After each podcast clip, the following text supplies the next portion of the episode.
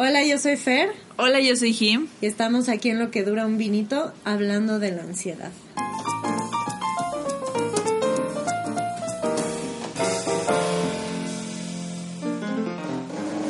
Manita, me parece muy interesante que empecemos con este tema porque a las dos en particular nos ha pegado muchísimo la ansiedad. Hemos sufrido de esto bastante tiempo. Creo que tú y yo lo hemos hablado muchísimo y me parece súper interesante todo lo que ya hay de por sí en el mundo que se ha hablado de la ansiedad, pero que la gente quiere, quiere seguir compartiendo de alguna manera esta situación. Creo que es súper, es un tema que nos, nos atañe a las dos porque nosotras lo hemos vivido de maneras diferentes. O sea, tenemos contextos de vida diferentes y a pesar de eso, vivimos la ansiedad en una cotidianeidad que quizás ya, no, sé si la palabra es acostumbraste, o sea, ya nos acostumbramos a vivir con ella, pero también la hemos aprendido a manejar de maneras diferentes. Entonces, por eso quisimos platicar justo en este podcast, porque creemos que es algo como que nos pasa a... La vasta mayoría. A la no todos, pero hay mucha gente allá afuera. A un gran porcentaje de la humanidad si ya lo centramos más a un gran porcentaje de mexicanos, no sabemos de, sí, de afuera, pero pero sí es algo como que, que lo hemos vivido nosotros y que mucha gente de nuestro alrededor la vive cotidianamente y por eso queremos platicar de este tema. Creo que las dos, hoy sabemos que hay dos formas muy estrictas de ver la ansiedad, muy, muy superficiales de alguna manera, pero sí muy estrictas, que puede ser una cosa neurológica en donde a lo mejor no produce ciertos químicos en tu cabeza, ciertas, este, ¿cómo se llaman? Sí, no hay, una sinapsis o no se genera alguna conexión de algo en tu eh, cerebro. Hay algo que no te ayuda a producir ciertas cosas que te ayudan a no sufrir la ansiedad. Y hay un lado psicológico que también te puede afectar a vivir la ansiedad como la vivimos el día de hoy. Que particularmente, o sea, no sé si en tu caso, pero en el mío es como algo psicológico. A mí también, definitivamente. Definitivamente. Entonces, creo que es importante que platiquemos, o sea, por este momento, qué es la ansiedad para cada una ¿Cómo la, ¿Cómo la vives tú, por ejemplo, la ansiedad y qué es para ti? Para mí, la ansiedad es la mm, falta de definición. O sea, esto va a sonar muy técnico y a lo mejor estoy exagerando un chingo, pero para mí es no saber qué tengo, básicamente. O sea, es un cúmulo de emociones que no puedo definir. Cuando no puedo definir qué demonios es lo que me pasa, ya sea tristeza, miedo, eh, ponle nombre, y no lo puedo yo definir como tal en mi cabeza o en mis sentimientos, es ansiedad. O sea, ya me empieza a cargar un poco el demonio, básicamente. ¿Y físicamente qué es? O sea, ¿qué es lo que hace que digas, o sea, aparte de las emociones que no sabes cómo definir? Estoy muy apretada, quiero llorar, estoy muy... o sea, como que siento mucha alteración de movimiento, como que muevo mucho los pies, me trueno los dedos. Mm, ese, ese tipo como de, ay, como que tienes un gusanito, eso es lo que sí. Es que no sé, sí. o sea, porque no te como una inquietud. Ajá, no, no quiero decirte hiperactividad, porque no soy así que brinco y me paro a caminar, no, no, no, pero estoy sentada y estoy dándole al pie, o estoy o estoy, no sé, estoy dándole a mis uñas, ¿sabes? Ajá. Cosas así. Para ti, ¿qué es, Mona? Para mí es como una inquietud que no sé definir. No sé por qué estoy sintiendo una inquietud. O sea, de repente llega como, a lo mejor sí la puedo definir, a lo mejor sí es como algo de trabajo, a lo mejor sí es como, y sé que viene directamente relacionado a, tengo un deadline y tengo que terminar algo, o tengo una situación como emocional con una persona y me está generando algo, eh, tengo una pelea, tengo algo así. Eso, eso sí sé que va relacionado con eso, pero en la mayoría de las veces hay, hay momentos en los que tengo una inquietud estoy en mi cama, estoy en mi casa, ya no tengo nada, o sea, ya no tengo nada pendiente, no tengo un estrés de algo emocional, no me he peleado con nadie, no tengo nada, y aún así mi cuerpo me está indicando, hay algo mal, hay algo que no está bien, tienes que terminar algo, no sé qué, entonces empiezo... es como un miedo irreal, ¿no? Ajá, como una inquietud, es como, ¿pero qué tengo? Entonces empiezo a pensar, ya acabé esto, ya acabé esto, ya acabé esto, esto no tengo, ya platiqué con tal persona, ya todo está arreglado, ¿por qué mi cuerpo está sigue como en este mood como de adrenalina? No sé, no sé si es adrenalina, pero como inquieto. Y entonces empiezo a tener hambre y entonces me empieza a doler el estómago, me duele la cabeza, tengo, no puedo dormir, voy a la cocina, encuentro, ay, esto me va a hacer bien, ¿cómo? Y al rato ya me duele el estómago, dan las 3 de la mañana, no puedo dormir y sigo sin saber qué es lo que está provocando que mi cuerpo esté inquieto. O sea, a lo mejor ya después con el paso del tiempo ya veo como que hay una preocupación emocional o no sé, algo Sí, como traías más de algo background. toraidillo que no traías muy consciente. Pero ¿no? justamente, o sea, el, todo el ¿qué es lo que tengo chingada madre cuerpo? Dime. Sí. Pero ¿por qué te estás portando así? Eso eso para mí es la ansiedad. Sí, para mí también definitivamente. O sea, es eso que no puedes definir como tal de, puta, tengo miedo de esto o tengo tristeza por esto. Es algo Hay que algo existe, en tu cabeza, pero no tienes ni la más perra idea de qué, ni cómo manejarlo, ni nada. Es una... Y no sé si te pasa a ti un poco que se siente también como una bola. Sí, Como una bola que traes aquí como de... ¿qué como en el pedo? pecho. Qué chingados, como Sí. si fuera un presentimiento, ¿no? Ajá, O sea, ajá. no, no sé cómo definirlo. Es Exacto, no, es, un algo- presentimiento porque no te estás adelantando algo, pero simplemente sientes algo. algo aquí adentro y dices, ¿qué pedo? ¿Qué tengo? Es que va a pasar algo. Exacto. Aparte, o sea, por ejemplo, yo yo que en algunos momentos de mi vida he ido a terapia y una de las cosas que he querido tratar es la ansiedad, porque tengo un trastorno este oficial. Este en esa parte de, de- de terapia me decía la, la doctora, ¿qué es lo que te causa ansiedad? O sea, en este momento, porque llegué un día a terapia así como me siento muy ansiosa, ¿qué es lo que te está generando la ansiedad? Y yo es que sentí como que no iba a llegar. Pero ya llegaste, ya estás aquí. ya ¿Qué es lo que te está generando ansiedad? Y yo no sé, es que me- neta, o sea, no puedo, no puedo explicarlo. Me decía, entonces, ¿por qué no te sientas a pensar, o sea, como a racionalizar? Ya estás aquí. Que tu cerebro se dé cuenta, porque como que tu cerebro sigue generando Sí, como sigue el, corriendo. Ajá. tu, tu cerebro va un paso adelante y entonces estás pensando constantemente que no vas a llegar, no vas a lograr, no vas a o, o como que en el Si futuro no se da algo va a tiempo de decir como, hey, hey, ya llegaste. Es como racionaliza que tu cerebro entienda, ya pasó esto Sí. y trata de tranquilizarlo, porque si tu cuerpo se llena como de algún- una adrenalina y una especie como de no va, no voy a llegar, no voy a lograr claro. esto, entonces este pues eso eso me ha pasado mucho Me ha en la vida mucho. cotidiana. ¿Cómo a qué edad te diste cuenta, mana, que, que empezaste? O sea, ¿cómo, ¿cómo llegaste a darte cuenta que era ansiedad como tal? O sea, dijiste, tengo un problema, es ansiedad. Yo creo que así como físicamente lo empecé como a este, exteriorizar desde muy niña. Recuerdo que me, me lastimo los dedos. Es algo que hago ya constantemente durante mis 28 años de vida. Me lastimo los dedos. Me sangro los dedos hasta llegar a la pulpa de mi hueso. Bueno, no, no la pulpa del hueso, pero sí he llegado bastante. bastante. adentro sin darme cuenta. Pero porque te lo muerdes específicamente. No, ni siquiera lo muerdo. te lo, rascas. Ajá, como que con mis uñas de los otros dedos lo, les quito como las capas al, a como a las partes de los costados de mis dedos pulgares y de los otros dedos. Entonces lle- llega un momento en el que lo hago tan inconsciente o tan automático que ya hasta que no siento como ¡ah! y ya volteo y ya tengo así como un Sí. cúmulo de sangre y, y pellejitos. Eso lo hago desde yo creo que tenía cinco años. Y también yo creo que físicamente lo hago tengo un problema con las cintas adhesivas. ¿Mm? Las cintas adhesivas son un eh, son algo por lo que eh, igualmente que lo de los dedos me di cuenta que tenía un trastorno de ansiedad ya avanzada, o sea, no a los 5 años, ya como yo creo que tenía como 21 años, 22 años, pero me compraban cintas y me compro cintas, o sea, voy al súper exclusivamente a comprarme tres cintas de estas gordas de canela, Ajá. solamente para despegarlos, pegármelo en los dedos, en los labios Y, y lo pego a la pared. Agarro un nuevo, me lo pego en los dedos. en lo los.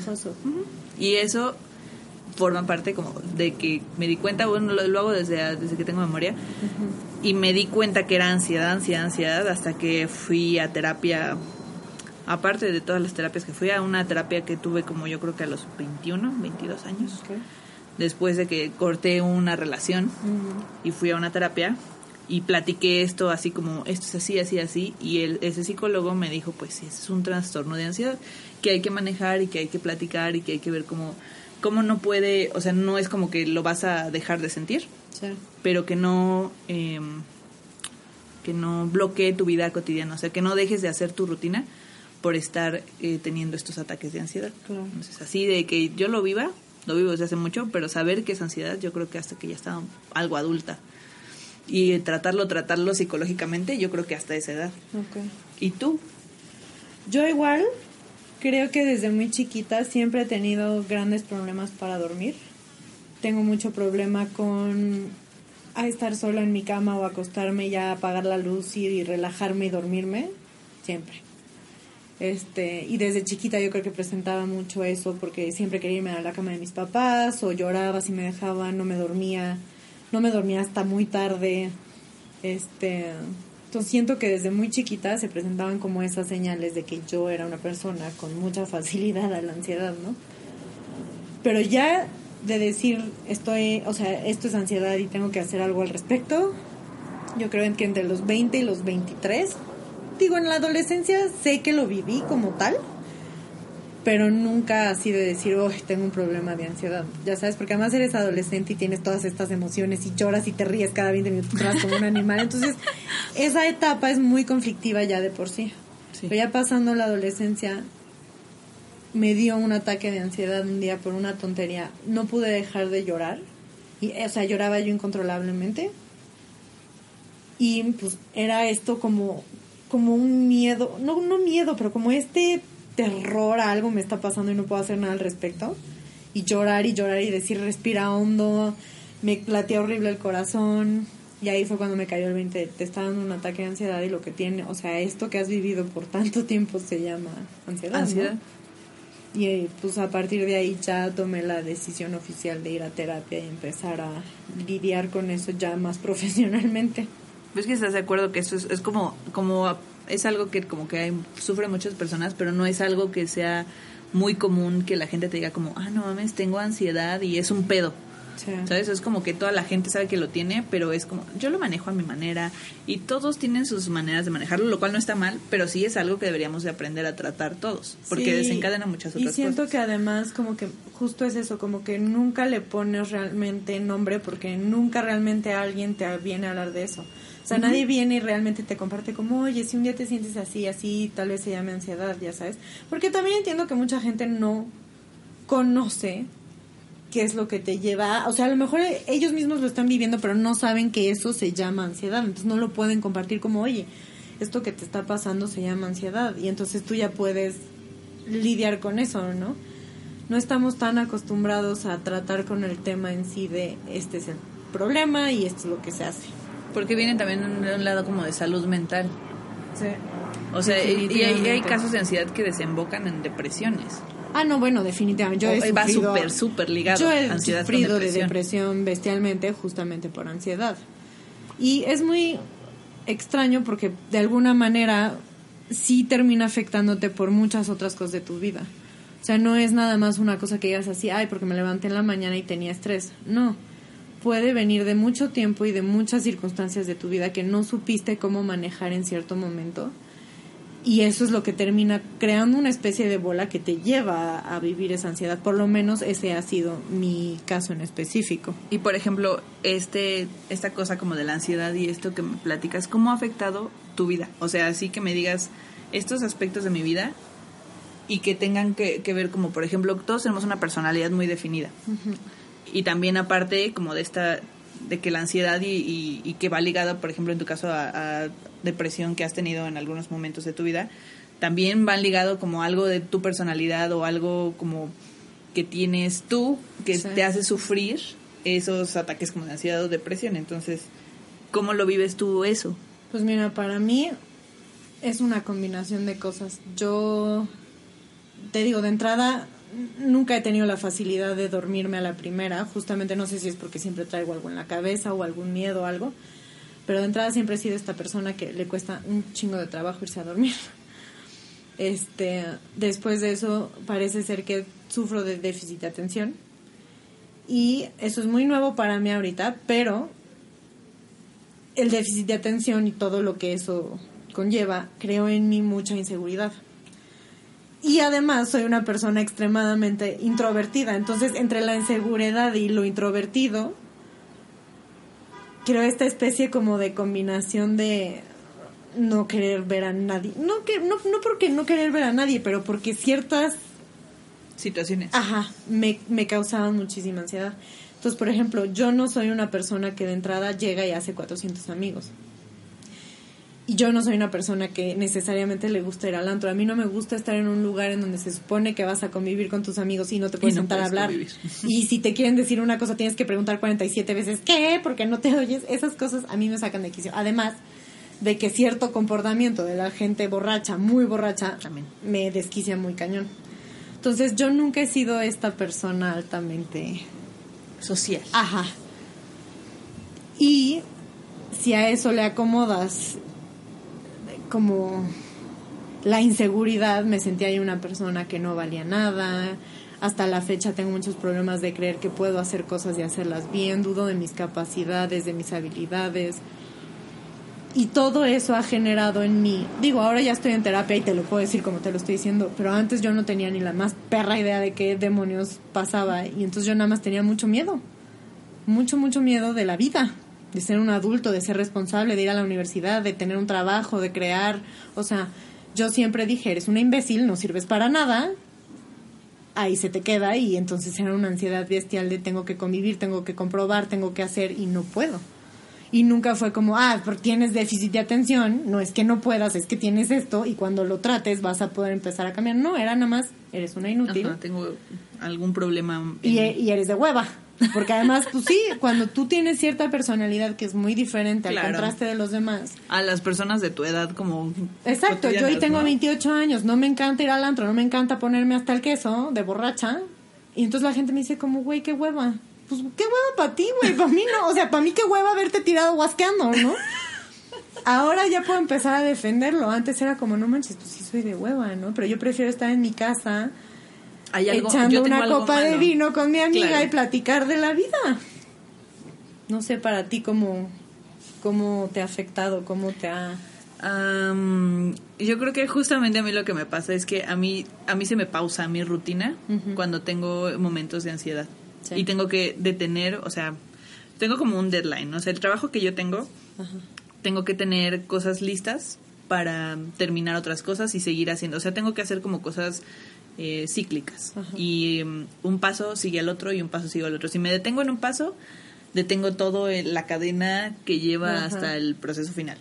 Entonces, si alguno de los pasos me genera ansiedad o si en algún momento me da un ataque como de, "Mm, verga, esto no lo voy a acabar a tiempo o me empieza a dar estrés, me detengo por la ansiedad.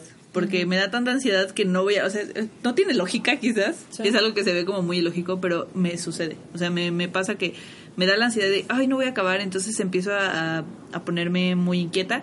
Me tengo que parar al, al refrigerador a ver qué voy a comer. Entonces, como algo, ya pierdo media hora.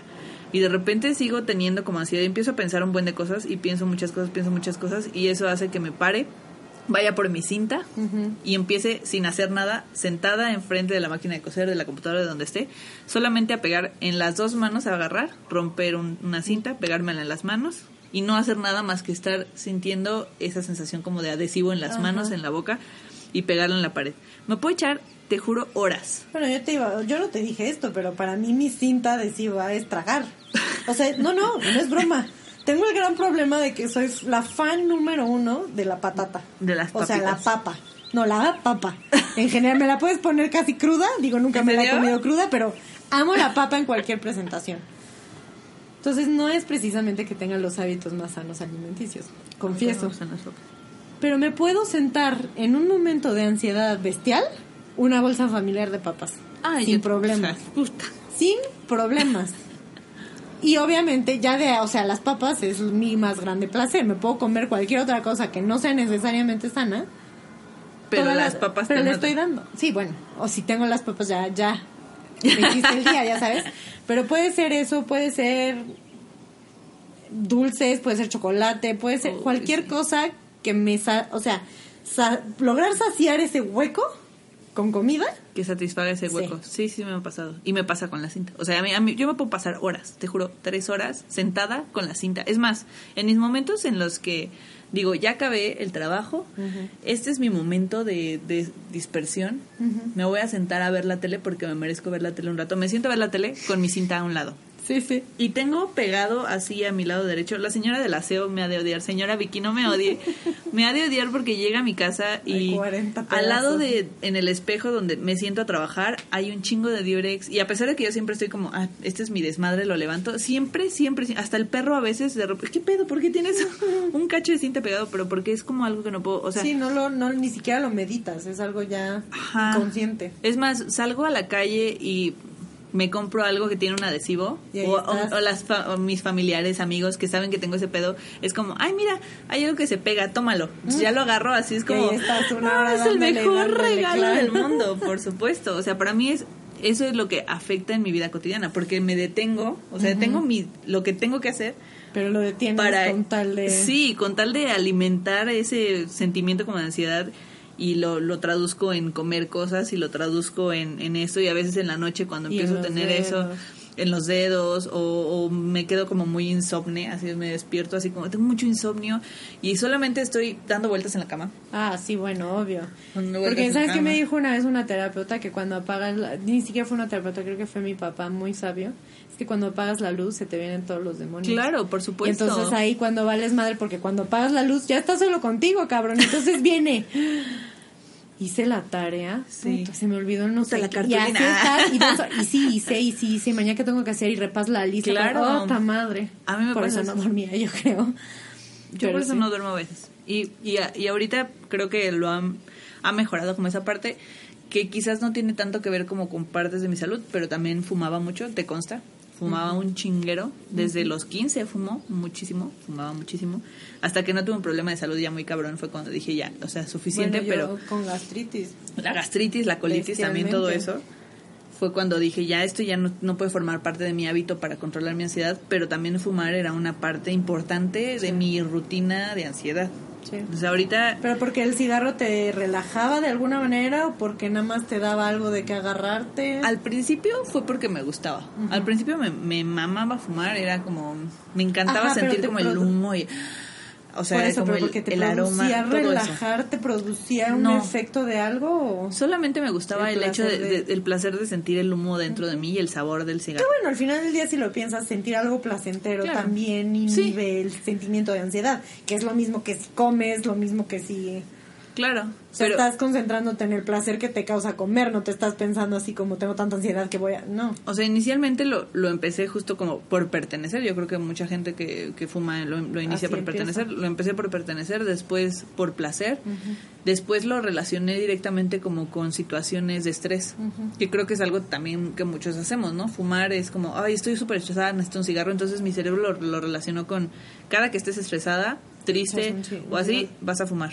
Entonces mi- lo empecé a relacionar mucho con eso. Ya después ya no lo hacía por placer, ya ni siquiera me gustaba, ya nada más era como, estoy estresada, tengo que fumar. Estoy estresada, tengo que fumar. Entonces llegó un momento en mi vida en que fumaba demasiadísimo. Cada que estaba estresada, ansiosa, feliz, todo, fumaba mucho. Entonces de ahí también surgió el ya no tengo que fumar porque ya estoy echándome a perder las pasas de pulmones que tengo. Entonces, Digo, yo físicamente no ha sido tan grave, nunca me he lastimado así como tú los dedos, que sí te he visto cañón, mis pero dedos destruidos. sí me los trueno, me estoy mordiendo el labio todo el tiempo. Este, me muerdo los pellejitos. De chica me mordía las uñas, paré de morderme las uñas, pero los pellejitos sí me los como. Este, puedo tensar mucho ciertas partes del cuerpo, entonces de repente estoy apretando la mano. Y algo que fue muy reciente fue empezar a tensar los dientes La a grado tal y particularmente del lado derecho, como que eso lo, lo apretaba muchísimo y me empezaba a dar unos dolores de cabeza por estar masticando. Ya ahorita ha bajado muchísimo, pero porque ahorita ya mi ansiedad también ha bajado muchísimo. Pero me sacaba yo unos dolores de cabeza que te juro casi diario tenía que tomar pastillas para dormir y pastillas para la para el dolor. diario. Entonces sí, o sea, físicamente se me traducía así. De ahí en fuera podía darme tal ataque de ansiedad que podía yo ya de plano gritar. O sea, tenían que casi que... Era tal el grado de, de estrés y de locura y de... De no puedo con esto, ¿qué, qué me está pasando? Que, me, que te juro me podía haber encerrado en mi recámara por lo menos tres días, sola, así, encerrarme y que no me hablen, que no me digan, que no me busquen, que no me toquen. Puta, si, si estoy teniendo ansiedad, si está bien un, Y llega alguien a y me quieren como- agarrar, puedo madrearme a alguien. No hay nada peor que me puedas hacer que intentar agarrarme o intentar... porque justo lo que necesito es como sacarlo, ya sabes. Entonces, si me agarras algo, siento que me estoy teniendo que contener Sí. de alguna manera porque está esa... No, no sé. Pero creo que esas son las... la- o sea, la peor forma que me ha dado como tal. Oye, ¿y qué has hecho para tratar tu ansiedad? Pues ya cuando se volvió consciente, ya cuando dije tengo un problema, terapia, definitivamente. Pero me he dado cuenta que, cuento, ¿eh? Me he dado cuenta que de- el ejercicio me da un chingo. O sea, no tengo que salir y hacer pesas, ya sabes, y comprobarle al mundo que estoy siendo fit como la chinga. Pero el simple hecho de moverme Claro. O sea, el simple hecho de sentir que mis músculos no están tirados en una cama o sentados en una silla, me da mucho alivio y me deja sacar como esa, ese exceso de energía innecesaria, porque no es energía así de, oh, me desperté con ganas de... Es esta energía negativona caca que está ahí. Entonces me ayuda mucho de alguna manera a moverme. Ya puede ser bailar, o sea, literal ponerte audífonos y bailar, ya sabes, pararte. También distraerme, no, no, no te estoy diciendo que sea la forma más sana, pero poner algo que me evada si ya de plano nada más funciona, pues sí, a fuerza caigo en pon una serie o pon lo que sea que ya no estés Que haga que tu mente descoloque de ese, de ese lugar donde está. Ajá. Y ahora he aprendido más o menos a intentar hablarlo con la gente cercana, decirle como, chin, tengo ansiedad, dame un minuto. O incluso expresarle de adelantado como, hoy he estado sufriendo últimamente con estos sentimientos, quiero hablarlo contigo. No ni siquiera para que te den retroalimentación, o sea, que te vayan a dar un consejo o algo, sino para que te escuchen, te entiendan y puedas empatizar de alguna manera con la persona y decir como que ya lo saqué, ya me entendió, ya estamos chill. Eso es cierto, algo que me ha ayudado muchísimo ahora ser más responsable con mi, con mi ansiedad. Y además que estoy en tratamiento también para déficit de atención y entonces eso ha ayudado a que ya no me sienta yo una idiota. Pero eso ya es más como clínicamente hablando concentrarme particularmente en mi déficit de atención y ayudarme a poder leer mejor y tal y darme cuenta que no tengo un problema de aprendi o sea, de, aprendizaje. O sea, es aprendizaje. Sí, que no es, que no es algo que no soy idiota, ya sabes, que no nací con un problema que no me permita hacer tal cosa, como tal. Eso es lo que me ha ayudado ahora a disminuir muchísimo mi ansiedad y aprender a decir, no, no tengo ansiedad, lo que tengo es miedo. No, no tengo ansiedad, lo que tengo es tristeza. No, no tengo ansiedad, lo que tengo es... A definirlo bien en tu cabeza. Exactamente qué es lo que te está provocando estas situaciones. Exacto, no nada más decir, uy, estoy ansiosa porque tal, sino, híjole, tengo mucho miedo porque voy a salir de viaje y no sé cómo vaya, o, híjole, estoy preocupada porque tengo que hacer esto y no sé cómo aproximarlo, o estoy triste porque me peleé con mi mamá hace dos días y no hemos logrado hablar del tema, o con una amiga, ¿me explico? O sea, como ya ponerle nombre y apellido, siento que... Que, le da... Ajá. No sé tú qué has hecho, qué te ha funcionado, qué has yo definitivamente la terapia. la terapia creo que es lo básico, es canasta básica para mí, terapia. Este y justamente eso que, comentas también me funciona mucho a mí, como definir de dónde viene, qué es lo que está pasando, por qué me estoy sintiendo así. Y a pesar de que me tarda un buen, porque mi cerebro trabaja de maneras muy misteriosas, cuando lo defino, eh, logro como encontrar un poco más de tranquilidad y ya es como, ok, viene de aquí, vamos a ver qué puedo hacer al respecto, ¿no? Si es como, viene de que este trabajo le falta una punta, o sea, te juro que hay veces que no he dormido porque no he doblado la ropa que voy a guardar al día siguiente, o sea, son cosas tontas, ¿no? Pero son cosas que mi cerebro, si no lo defino, claro. no... Está dando vueltas, inevitablemente. Eso, hacer ejercicio también me sirve mucho. Meditar me ha servido de una manera que no sabes, o sea, yo sufro mucho también para poder dormir y a veces en la noche cuando siento mucha ansiedad me pongo a meditar. Pongo meditaciones, o sea, no se crean que voy a hacer la meditación de... Sí, el yoga ¿no? ¿no? Pongo una meditación de, de Spotify, de YouTube, de lo que sea. Me tiro en mi cama, estoy respirando, hago ejercicios de respiración, trato de poner mi mente en blanco, que está muy cabrón pero lo intento poner en blanco y a veces respirando, en la mayoría de las veces, el 80% de las veces yo creo, me funciona muchísimo. Sí, a mí también una de las cosas que me han dicho básicas en terapia es respira. Claro. Porque al respirar tu, tu ritmo cardíaco baja, entonces de entrada ese sentimiento de, ah, voy a explotar, baja muchísimo porque tu respiración controla todos esos... Yo creo que las meditaciones también son básicas, cuando, o sea, aprender como, ni siquiera como, o sea, por ejemplo, me pasaba mucho que antes de que yo definiera que esto que me pasaba eran como cosas que tenían que ver con ansiedad, había personas que, que conozco dentro de como de mi círculo eh, social que iban mucho como, ay, es que tienes que meditar y hacer yoga y hacer estas ah, cosas. y yo era como... Me encanta igual a mí, ya sabes, deberías de hacer yoga. Yo claro. estoy haciendo, no, lo que tengo que hacer. O sea, para mí era como muy, yo soy muy escéptica en esas cosas. Es como, güey, no voy a, ir voy a, meditar, al saludo al sol a la verga, ¿no? o sea, yo me sentía muy, muy escéptica al respecto. Pero cuando yo misma, a mí misma, lo dejé de categorizar como algo ridículo. ridículo y que iba, o sea, yo, yo veía así como meditación, iba directamente como a pensar que era algo súper espiritual que tenía que ver con Buda o... Sí, sí, no sé, o el on clásico de claro. tengo que sentarme a rezarle a Jesus, ¿no? mi mente iba hacia ese lugar, ¿sabes? Sí, Era como meditar hacia ella va, Ajá. entonces yo decía, qué oso, no lo voy a hacer. Pero cuando dejé de categorizar en mi mente como que eso iba hacia ese lugar y lo empecé a, igualito. a manejar como algo mío, o sea, yo voy a meditar, pero a mi manera, Claro. y voy a hacer mis meditaciones a mi manera, y yo voy a escuchar la música que me haga feliz Sí, para meditar y que me tranquilice mis respiraciones. Aunque sea así. metálica, pero si es lo que te relaja. Sí, me que- relaja. Claro. No, no que ella escuche metálica, pero digo, si a alguien le funciona escuchar metálica y eso lo relaja, hombre. Claro, por supuesto. Es que tienes que encontrar también tu Sí, manera, ¿no? O sea, sí. sí, hasta el momento en el que yo decidí, esto sí, sí voy a meditar, pero voy a meditar como, yo me quiero meditar y con, con la música y las meditaciones que me funcionen. Sí. Empecé a buscar alternativas, empecé a buscar música, música tranquilizante en YouTube, esa, esa música así como para relajarte, ejercicios de respiración, todo eso lo empecé a buscar yo sola como muy acá en, en este aspecto y cuando fui a la siguiente terapia este, con la siguiente terapeuta que me tocaba en turno para, para platicar acerca de ese tema y que me sentía como más tranquila, que a veces tengo mis crisis, pero me sentía más tranquila sobre esto y le platiqué de esto y me dijo, pues qué bien que encontraste Algo que te ayuda a que a esta man- eso. de esta manera te lo tratas tú y de esta manera te funciona y si te tranquiliza la mente y tranquiliza tus inquietudes, es perfecto, está bien. Claro, pero, o sea, creo que es importante recalcar que no se vale decir como, ay, porque a mí me funciona el Claro, alcohol. no, por supuesto que no. Es entrarle con huevos al alcohol. No, señoras, no estamos hablando de eso, estamos hablando de la forma sana de hacer las cosas. El Sí. alcohol no es sano. Pues es que es que viene justo como por eh, esto esto de, de está afectando algo de tu cuerpo o tu salud física o emocional, Sí. no es correcto. Exacto. Si está ayudando a que tranquilices o que Que dejes de lastimar tu cuerpo sin y tener que emocionalmente. depender de algo más. Claro, o sea, no, Eh, no significa que, que si el alcohol te tranquiliza, está mal que tomes alcohol toda la vida. O sea, si te quieres tomar una copa de vino, una cerveza, Hombre, no claro, hay pedo. eso no hay bronca, pero si te vas a sentar 18 tequilas porque estás estresado, ahí ya es otro, o sea, ya estás hablando de cosas mayores. Exacto, exacto. Ya es más bien, yo creo, yo siento una evasión, más Claro. que el hecho de querer relajarte tantito. Ya es, ya no puedo tratar con esto y ya no lo quiero sentir, No lo quiero entonces me quiero perder. Sí, justamente. O sea, como, como sí, hay, una, hay un tema como de equilibrio y salud mental.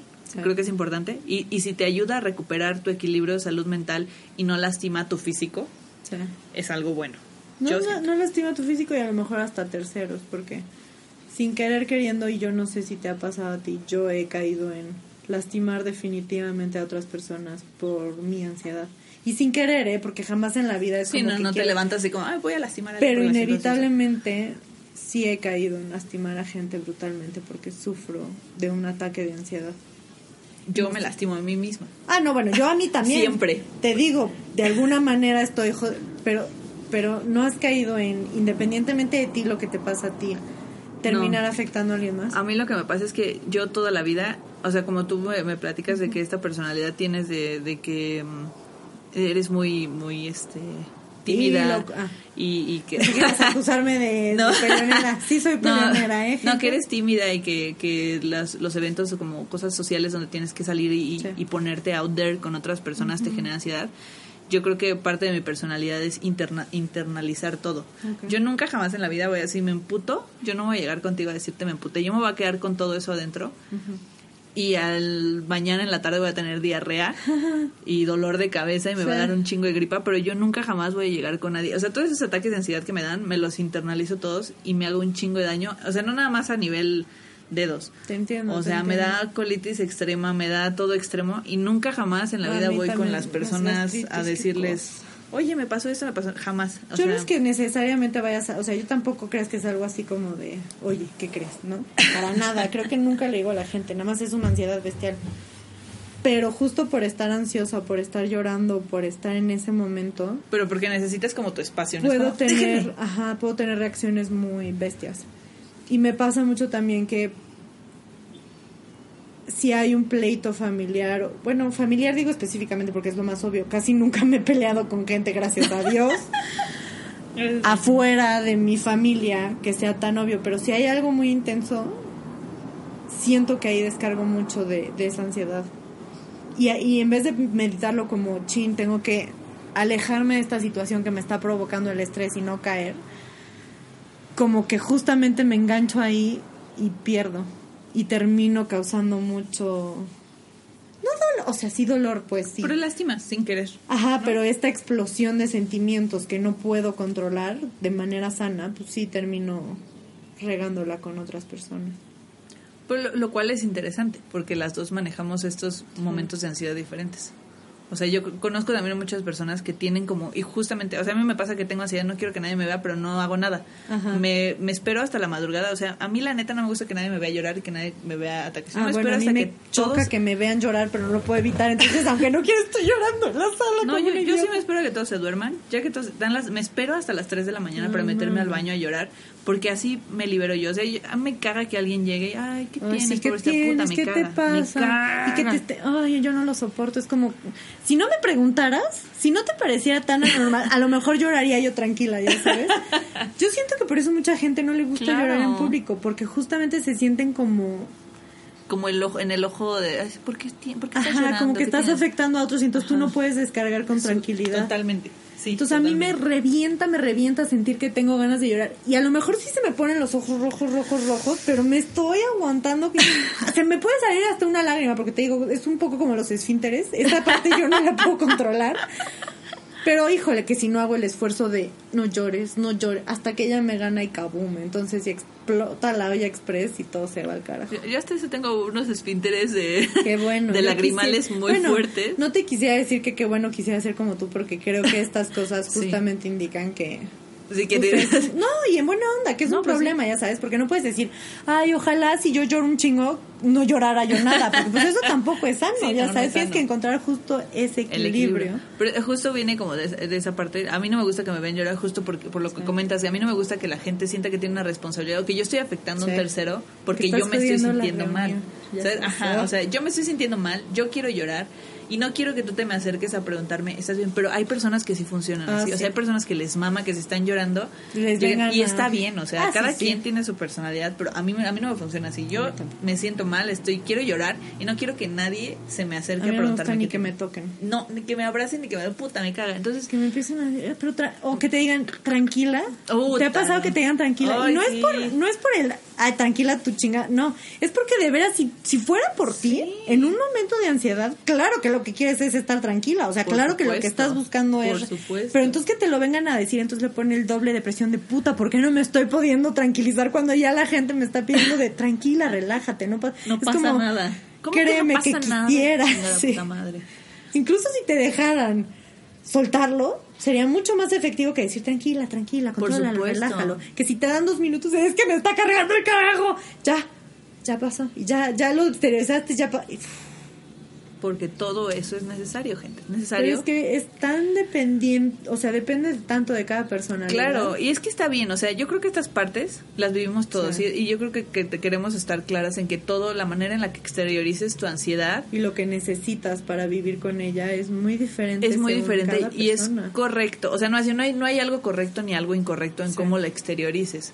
Solo que tienes que, que ver esta parte como de estás afectando tu cuerpo, estás afectando tus emociones, estás afectando a terceros y es ahí donde tienes que como a- enfocarte a Exacto. estoy haciendo esto eh, lastimando no sé a estas Sí, ¿qué me personas está o me estoy lastimando a mí o estoy lastimando a esto es donde tienes que poner como la atención de, de cómo mejorar esa parte. Pero no hay nada correcto o incorrecto de cómo la Sí, sí, exteriorizas. si a ti te gusta salir y correr tres kilómetros, o a ti te gusta sentarte rodeada de familia, o a ti te gusta echarte a ver la televisión, o escuchar música, o, o si tú eres esa persona que llorando necesita que alguien llegue y lo abrace Exacto, que te abracen. no tiene nada de malo o sea no pasa nada Se vale pedir todos un tenemos abrazo de vez en cuando. un abrazo caray. o decir me estoy sintiendo de la chingada. Ve, o sea necesito que alguien me escuche o Sí, a lo mejor necesito a alguien que esté. Y, y yo creo que tú, por ejemplo, a mí, a ti, a mí, nos pasa mucho que si hay un problema nos escribimos, ¿no? Entonces Sí. el simple hecho incluso de mandarle un mensaje a una persona y decir como, híjole, me está pasando esto, ya cuando terminas hasta dices Sí, ya, como, ay, ya lo saqué qué- ajá. ya aunque no me digas nada No, yo y lo ni escribí. siquiera tiene que ser muy filosófico, ya sabes, de mana, siéntate, respira, Sí, ¿no? concentra tu, Tu energía en las estrellas. Sí, pero el simple hecho de decir, híjole, me pasó esto y me siento así, híjole, porque qué pasó, platicas un ratito, intentas decir y pasa. Y pasa. ya. Y fue un mensaje de texto, ya sabes, no fue toda una conversación en donde tuviste Claro. que, convocar, que convocar hasta Satanás, yo creo que no vas a ver. O sea, puede ser desde lo más sencillo hasta lo más... Pero siempre y cuando te funcione a ti. Sí. Eso, eso yo creo que eso es lo importante, que te funcione. Yo creo que tenemos todos que buscar y, Sí. y dentro como de, de estas partes o ataques de ansiedad o momentos ansiosos que tengamos, que a lo mejor para nosotros son un big deal porque los vivimos como muy fuerte en nuestra vida, pero hay personas que los viven quizás un poco menos, o hay personas que quizás lo viven un poco más. Sí, pero hay justo- depresión, hay gente que vive una Claro. depresión tan intensa que no se puede ni levantar de la cama. Hay ansiedades que desembocan en depresiones, depresiones que desembocan en cosas más graves Sí. y, y por eso es justo importante, creo que dejemos de, de hacer un tabú Sí. el hecho de que sufras de ansiedad. O sea, Sí. creo que es... No, y que, es tienes muy- emociones, o sea, que Sí. estás mostrando emoción de algo. Si quieres llorar, hijo mío, Llora. llora. Seas mujer, hombre, lo que seas, como te identifiques en Estás género. enojado, estás enojado, estás preocupado, estás preocupado. O sea, siente lo que sientes. Haz lo tuyo. Vívelo. expre- o sea, si, si- digo, enojado no vayas a golpear a alguien por amor de Dios, pero vaya, me, me. Que Una puedas llegar con una persona y decirle, oye, no me parece que hagas esto, francamente, tal y tal. Aclarar las cosas como tienen que ser y ¡pum! Que puedas hacer, que puedas sacar esos momentos de Sí. ansiedad como los tengas que sacar y sí, independientemente de, de la persona que seas, si eres hombre, mujer, te identificas con cualquier este género, femenino, masculino, lo que sea, si tienes ganas de llorar, llora. Si tienes ganas de Sí, si no te gusta que te vean hombre, te puedes cerrar hasta en el baño, ya sabes, estás en la oficina y tienes ganas de, ro- de llorar. llorar, de- de Digan, gritar. Tengo que ir al baño, te vas al baño, pedos. sollozas un ratito encerrada en tu cubículo, a lo mejor alguien llega y pregunta, ¿estás bien? ¿Estoy bien? Ya. No hay pedo, estoy Next. bien. No sé, sí siento que eso es una de las cosas que más afectan la ansiedad, como que la falta de... La falta de platicar del tema que no sé existe. si la falta de platicar, pero la falta de seguridad de... Y también porque creo que es algo que, que lo que lo comedizamos o como lo, lo, lo hacemos Lo parte juzgamos mucho lo juzgamos mucho y lo hacemos tan parte de algo tan cotidiano Sí. que lo vemos cotidiano o sea si alguien llega y te dice como güey tengo ansiedad la otra persona en 90% de las ocasiones a decir güey yo también y luego Sí, sí, ¿y qué, cuál Sí, es? y eso es importante Sigue por con tu pinche vida que todos Ajá. estamos aquí sufriendo, ¿no? Y Pero no se no. trata de eso, no se trata de que todos tengamos ansiedad y vivamos como si nada. porque sí es, un- sí es un tema, y sí es un tema como que va ligado con muchas cosas de salud mental y creo que es importante que lo comentemos y es muy importante que lo hagamos como out there. Y que Tengo- si no sabemos por dónde, hay mucha gente allá afuera experta en el, o sea, yo nunca hubiera encontrado la forma de tratar con esto y de hacerlo lógico de alguna manera y de, de, de exprimir, de exprimirlo, sí, sentimentalmente, si yo no buscaba a alguien profesional que me echara la mano a descifrar en mi cabeza qué era lo que pasaba. Y creo que mucha gente también tiene mucho tabú con la psicología, Sí. que es para loquitos, que es para gente con problema y no tiene nada que ver, tiene que ver, o sea, si, si ves la psicología de la forma más pura, es alguien que de hecho te quiere ayudar a resolver tus problemas. Yo siento que tanto nos quejamos de es que tenemos tantas broncas y nadie nunca nos ayuda. No, sí hay gente, se llama psicólogo, ve, búscalo, cuéntale Terapia, tus problemas y que te ayude a solucionarlo, ¿sabes? Amiga, Eso terapia es. es. canasta básica. Para mí terapia es canasta básica. Yo creo que todos tenemos que tener en la vida, hasta los terapeutas van a terapia. Pero hay gente que no le gusta. Hay gente, bueno, no es que no le guste, es que nunca lo educaron a verlo de esa manera. Y, y, y es parte justo como de esto, yo- lo que platicábamos hace rato, México no está preparado ahorita para dejar de, de hacer tabú un tema como la salud mental. Y sin embargo es un- algo que está como muy fresco Muy. y es algo que está en constante evolución porque la salud mental se está volviendo un tema. O sea, si nosotros como personas, seres humanos, tuviéramos la capacidad de, de definir y, y decir, esto me está pasando por esta situación, es entonces cuando podríamos ir a terapia todos y decirnos, a- o sea, yendo a terapia hubiéramos hecho ya, seríamos potencia mundial. Te escupí, perdón. No, no escupiste a mí.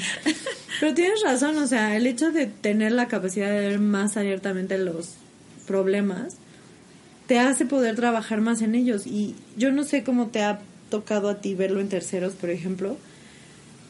O sea, yo sí hablo de mi ansiedad en las redes sociales y comparto así como...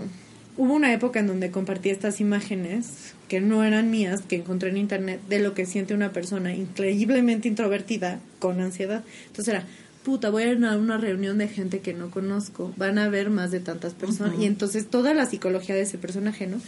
Entonces me echó un rollo de cómo a mí ir a terapia me empezó a ayudar y cómo ciertas cosas en ese momento habían cambiado y que si alguien estaba esperando una señal para convencerse de ir a terapia que yo se las estaba dando en ese momento. O sea, tomen esto como una señal de que tienen que ir a... O sea, si te sientes mal, ve a terapia.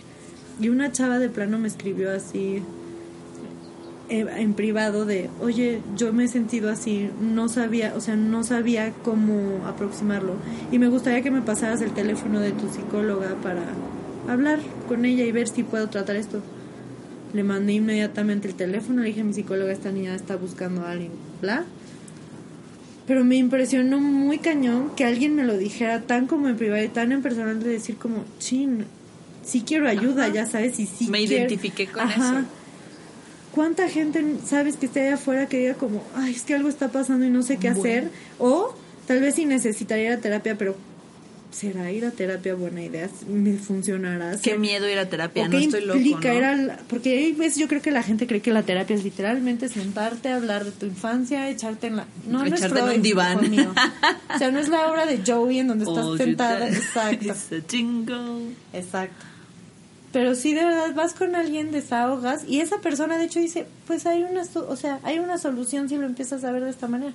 Y empiezas a acomodar las cosas de tu vida que no sabías cómo hacer al principio. Y, y cuando ya lo ves de esa forma tan empática o tan básica, por así decirlo, es como echar copas con tus amigos. Claro, pero, pero sin las con- copas. sin las copas y, Y con alguien especialista. Ajá, Alguien que sí te va a dar- alguien que de hecho tiene una carrera que sabe cómo ayudarte a funcionar. Claro, por supuesto. Eso me parece a mí bestial. Yo no sé tú cómo lo has visto allá afuera. Pues a, a mí, por ejemplo, yo toda mi familia tiene yo creo que un problema de ansiedad generalizado. Eh, la familia de mamá, que es con la que vivo siempre y con la que he visto estos patrones repetitivos de estas cosas que me hago en los dedos, yo creo que las hago desde tan niña porque todas mis tías y mis primas lo hacen. ¿A poco? O sea, viene como de algo, no sé si, no sé si de ahí nació que yo lo hiciera. O sea, te mentiría si digo, si te digo que, ay, me acuerdo que un día las vi y dije yo lo voy a hacer. No. Ah, sí, sí, pero que ha sido Pero tan natural de ha sido, comportamiento. ajá, ha sido un comportamiento tan natural y he crecido con ese contexto que todas mis tías, mis primas lo hacen y tienen los dedos destrozados. Que para mí ha sido como algo cotidiano también llegar a mi casa y ver que todas es como, ay, ¿hasta dónde va tu dedo, no? Sí. O sea, ya, ya lo vemos como algo tan va tu dedo, ¿quién va cotidiano. no? Ajá, o sea, tengo primas que realmente llego hasta la palma de la mano Uy, de esas cosas. Entonces, este, es, esa parte, por ejemplo, en mi familia ha sido como esa, esto de, de los dedos y el fumar. Todas mis tías y mis primas, la mayoría, todas fuman y nos juntamos a fumar. Bueno, nos juntábamos porque yo ya no fumo, Bien. pero nos juntábamos a fumar y a platicar como de todas estas cosas de la vida y esa, o sea, generalizadamente, Sí, es, sí. ah, y los hombres chupaban, o sea, era los hombres se ponían a chupar, las mujeres se ponían a fumar, todos con los dedos destrozados, o sea, estas cosas como que a lo mejor hasta que ya sí. creces y las ves como desde "Wow". otro escenario y dices, qué pedo. Sí, yo Pero tengo cuando- uno que otro ejemplo que creo que no debo compartir. Puedo ciertas... Pero ustedes saben lo que hacen. Ustedes sabes, saben quiénes son. saben quiénes son y saben lo que... No, pero sí está heavy. O sea, sí es verdad que... Y incluso puedo ver más hacia atrás de ellos y ver cómo Claro, hay patrones, cómo ¿no? vas aprendiendo desde antes desde la bisabuela, desde tat- porque esos comportamientos te los han ido enseñando y pues obviamente lo que tú aprendes lo, lo enseñas. Claro, son patrones de comportamiento querer, que vas queriendo. heredando también. Exactamente, entonces siento que inevitablemente pues sí aprendemos a hacer lo que hace el resto Claro, por de nuestra familia y caemos en O sea, también, también te comentaba hace rato que, por ejemplo, a mí que me pasa esto del, del dedo y que lo hago, muy- y incluso lo he puesto en mis redes sociales, así como a, a veces comparto cosas chidas, ahora quiero compartirles mi dedo destruido porque también es parte de mi, de mi cotidianidad y cuando tengo un pedo lo deshago, no puedo controlarlo, o sea, lo deshago y, y así pasa. Y, y este, y siempre que voy a, a reuniones y tengo, suelo tener mi dedo destruido. Ahorita está bastante bien, está Sí, chido, está súper está bien. muy sano, pero no he tenido pedos, este pero cuando llego a ir a reuniones y tengo el dedo todo destruido, nunca falta una persona que me dice, ¿qué te hiciste? ¿Qué te pasó? No mames, qué, qué asco. O sea, sí me ha, me ha tocado, qué asco, ¿qué tienes ahí? Y siempre, o sea, aparte de que tengo que explicar siempre, es como, esto me pasa por esto, y, y la respuesta siempre a esa a ese enunciado, a esa explicación es, ya no te hagas eso. Güey, si pudiera no Sí, hacerme claro, eso... thank you Sherlock, ya sabes. ¿Has visto ese meme del, del señor que está como gritando así que le dicen, no tengas ansiedad y está como, "Uh"? No lo he visto. así me pasa co- como ese señor del meme? Y también siempre aparte de que esté esa persona que te dice como, no te hagas eso, te haces daño, es como, güey, ¿a poco no mames? Siempre, nunca falta tampoco la otra persona que es como, ah, yo también me lo hago o yo también tengo algo así en otro dedo. Nunca falta una persona que se siente identificada y otra persona que te dice que asco porque lo haces, porque hay alguien que no lo entiende y alguien que se siente identificado. Sí, que no con se da eso. cuenta que a lo mejor en él no es el dedo, ya sabes, pero era Ajá. que se estaba tragando un lápiz entero cada... o No, se ¿verdad? muerde mucho las uñas, o no sé, come mucho, o no tiene insomnio, o no sé. Hay, hay muchas cosas y muchas Sí. vertientes, pero justamente creo que también, o sea, en mi cotidianidad conozco un chingo de personas que se hacen, o se muerden las uñas, o se deshacen claro. el dedo, o por ejemplo mi mamá se pica la, los palmas de los, de las yemas de los dedos. Se las pica con las plumas y tiene los dedos agujereaditos de las de las yemas porque se pica con, con las Con plumas, es que son como Sí, sí. se pica las llamas de los dedos y se deshace los dedos. Solo por eso, o sea, sí conozco muchas personas que, que lo viven de manera diferente y justamente pues esta parte de mi familia hasta ahorita que la que la ubico ya como después de ir a terapia y verla como de, desde fuera es como, ah, no manches, sí venía. Sí venía de, Sí venía de atrás, hijo. Sí, sí viene como de algo muy muy Sí. cañón atrás. Entonces por eso yo Pero asumo. Yo creo que mucha eso gente nos que pasa a muchos, ¿no? Eso de la familia en particular. y Sí. Cómo la familia trata con el estrés o con ciertas situaciones. Y justamente lo que tú aprendes, si ellos no pueden tratar con ese estrés y lo manejan de esa manera, es un poco natural que tú Claro. aprendas y crezcas a tratarlo de esa manera. Y no porque sea culpa de ellos, no estoy diciendo No. eso. Pero ellos aprendieron a hacer eso, te Son enseñaron a patrones, ti. se repiten los Exactamente. patrones.